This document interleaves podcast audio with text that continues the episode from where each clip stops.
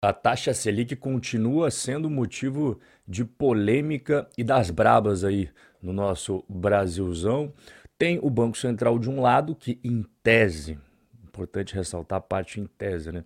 É autônomo, é independente, pode tomar as decisões técnicas que ele considera serem as melhores para o país, sem nenhum tipo de influência política. Eu ressalto que é em tese, porque na prática a gente sabe como é que funciona o Brasilzão e a pressão para cima dos caras do Banco Central está bem alta, principalmente para o presidente, que é a figura mais importante da instituição, Roberto Campos Neto, está tomando pancada especificamente do governo e dos seus aliados, né?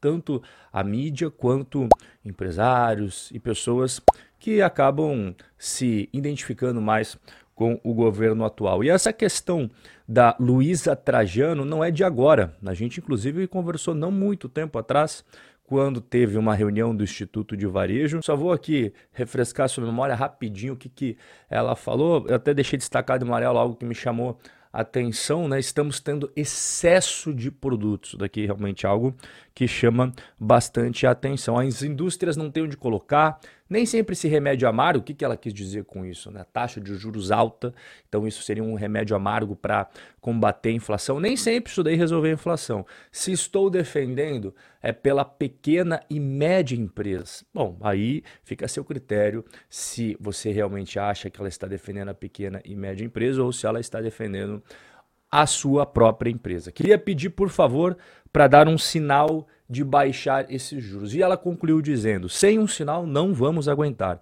Quantas lojas aqui já foram fechadas? Quantas pessoas já foram mandadas embora?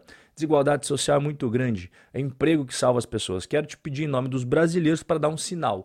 E não é de 0,25, que é muito pouco. Quando ela fala 0,25, é a taxa de juros que hoje está em 3,75 pessoal, daqui a pouco até vou mostrar para você quando que a taxa de juros vai começar a cair e quanto ela vai cair a cada mês.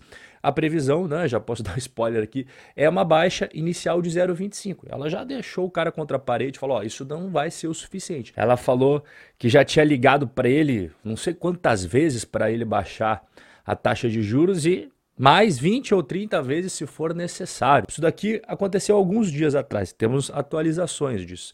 O movimento de Luiza Trajano para baixar os juros após 20 ligações frustradas a Campos Neto. Pois é, então a empresária Luiza Trajano, da Magalu, está angariando apoio para um abaixo assinado pedindo a redução da taxa básica de juros, que é definida pelo Banco Central. Em tese, definida de forma autônoma, de forma independente.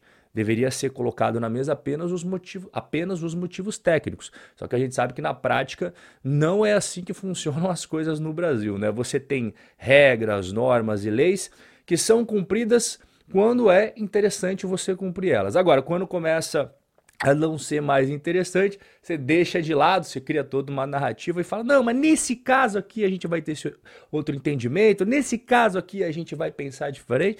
Você sabe, cara, é assim que funcionam as coisas no Brasil. E não bastasse esse posicionamento bem incisivo da Luísa Trajano, né, que representa a Magalu, a gente também está vendo movimentações dos próprios políticos. Ó, isso daqui é super recente, saiu ontem, tá?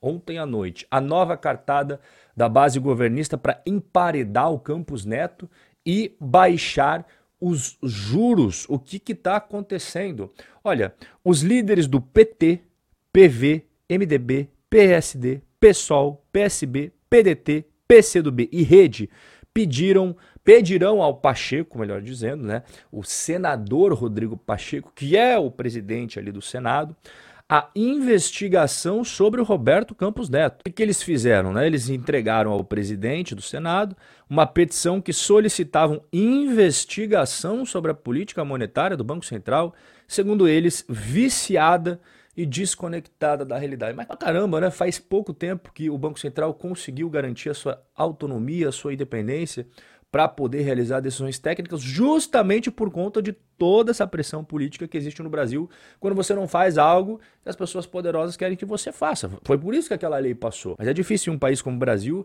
você realmente ter autonomia, você realmente ter independência. Você está vendo na prática todos os tipos de manobras, todos os tipos de pressão, justamente para que o Banco Central faça o que os poderosos querem que ele faça. Mas independentemente de tudo isso que a gente está vendo, fato é que quando a gente fala em queda de taxa de juros tem que ser uma coisa natural. Não adianta você botar na marra aquilo ali, porque vai acabar estourando lá na frente.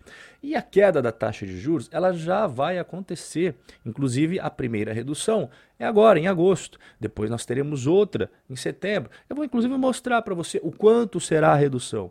Começando o primeiro corte em 0,25 pontos de 13,75 para 13,50. Então, agosto já vamos ter essa taxa de juros aqui que subiu sem parar. Agora a gente vai voltar a ter uma queda, certo? Beleza? Próxima será em setembro. Segundo corte será daí de 0,50 pontos. Então a gente vai sair de 13,50 para 13%. E as reduções vão continuar até o final do ano. Nós teremos em novembro outro corte da taxa de juros de mais 0,50 pontos, então vai cair de 13 para 12,50 e para encerrar o ano de 2023, outro corte em dezembro de também 0,50 pontos. Vamos sair de 12,50 para 12. Então, agora, nesse momento que a gente está trocando uma ideia, está 13,75. No final do ano, vai bater 12%. Isso que você está vendo é o sistema de expectativas do mercado. O que é o mercado?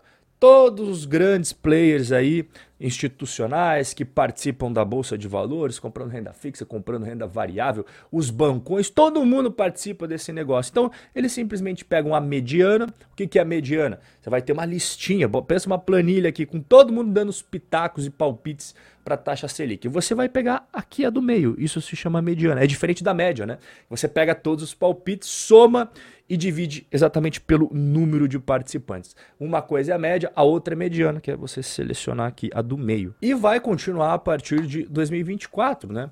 O mercado está esperando mais reduções até junho de 2024, quando eles esperam que a Selic vai bater 10%. Então as reduções vão acontecer, mas elas precisam acontecer num ritmo gradativo, elas precisam acontecer num ritmo que não seja forçando a barra, porque imagine se a inflação volta a subir. O que, que você vai fazer? Você vai reduzir, depois vai voltar a subir de novo? Isso daí passa uma imagem muito perigosa para o mercado que dá a entender que você está completamente perdido. Então o Banco Central o que, que ele fez? Ele subiu a taxa de juros, assim como todos os bancos centrais do mundo inteiro, e aí ele está esperando o momento mais adequado para você começar a redução. Porque quando você começa a redução, tem que ter aquelas quedas graduais. Não adianta nada você começar a cair, depois subir de novo, aí cria uma confusão danada, todo mundo sai soltando a franga no mercado. Bom, mas eu já falei demais hoje, agora quero ouvir o que você tem a dizer sobre a Luísa Trajano, a Magalu, esse abaixo assinado, a pressão que estão fazendo, não só ela, todos os outros aliados né, e pessoas simpatizantes do governo atual para cima do Banco Central. Escreve aqui embaixo nos comentários e a gente vai se ver no nosso próximo encontro. Forte abraço e até a próxima.